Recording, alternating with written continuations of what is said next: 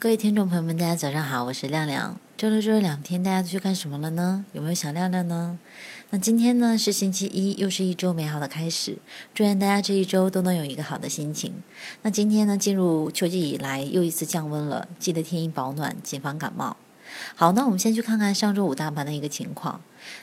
那上周五的大盘呢，可谓是波澜不惊，上证指数下跌八点零八点，指数呢收于三千一百零四点二七点，深成指呢是下跌了七十七点九三点，指数呢是收于一万零七百一十一点零四点。那么总体来看呢，临近周末的资金避险还是放在第一位的，符合周五行情的一个节奏。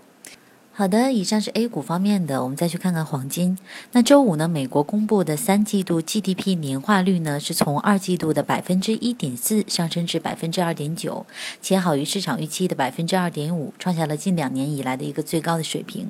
而分项数据显示，投资、进出口以及政府支出增长全面的加快。然而呢，消费支出表现不振，年化季率呢由前值百分之四点三大幅下滑至百分之二点一，成为拖累增长的因素。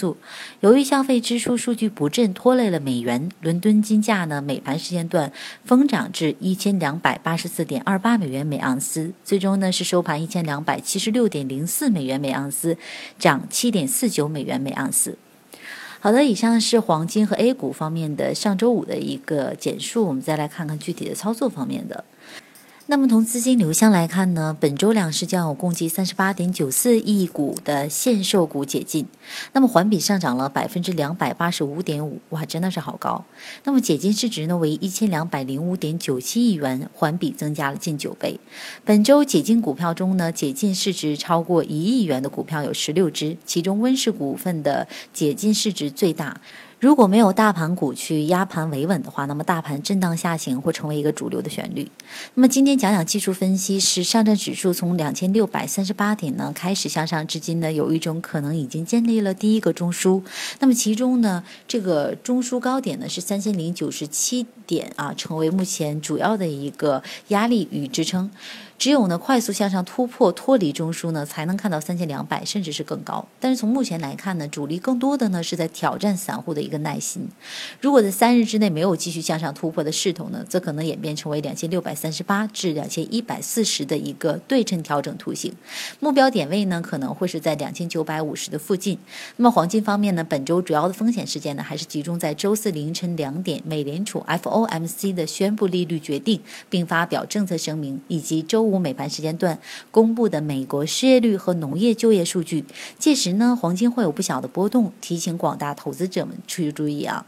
我们再来说说热点方面的，首先呢是地产板块，对于地产公司来说呢，买入地产股啊，就相当于买入一个折价的土地。那么季度看好的产业资本举牌，未来的并购潮呢出现，对板块自下而上的逻辑极为看好。交叉持股，那么只在行业集中度呢是提升的，而行业整合利好具有品牌影响力和资金实力的这样的一个房企。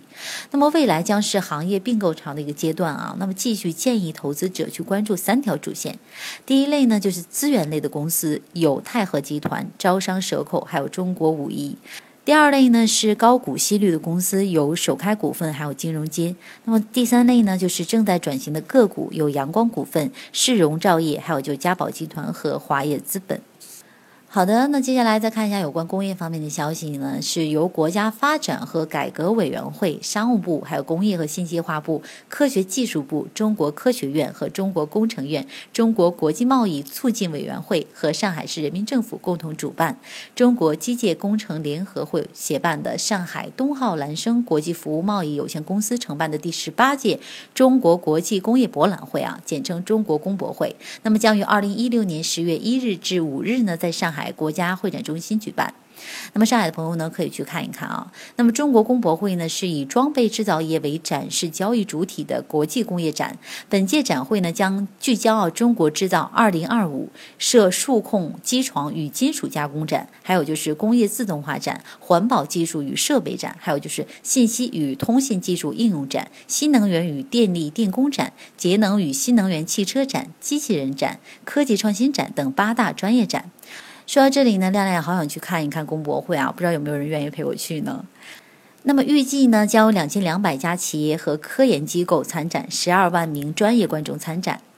那同样的，受到工博会的影响呢，相应的给大家去推荐三只股票，一个就是沈阳机床，还有华中数控，还有就是天润曲轴这三只股票。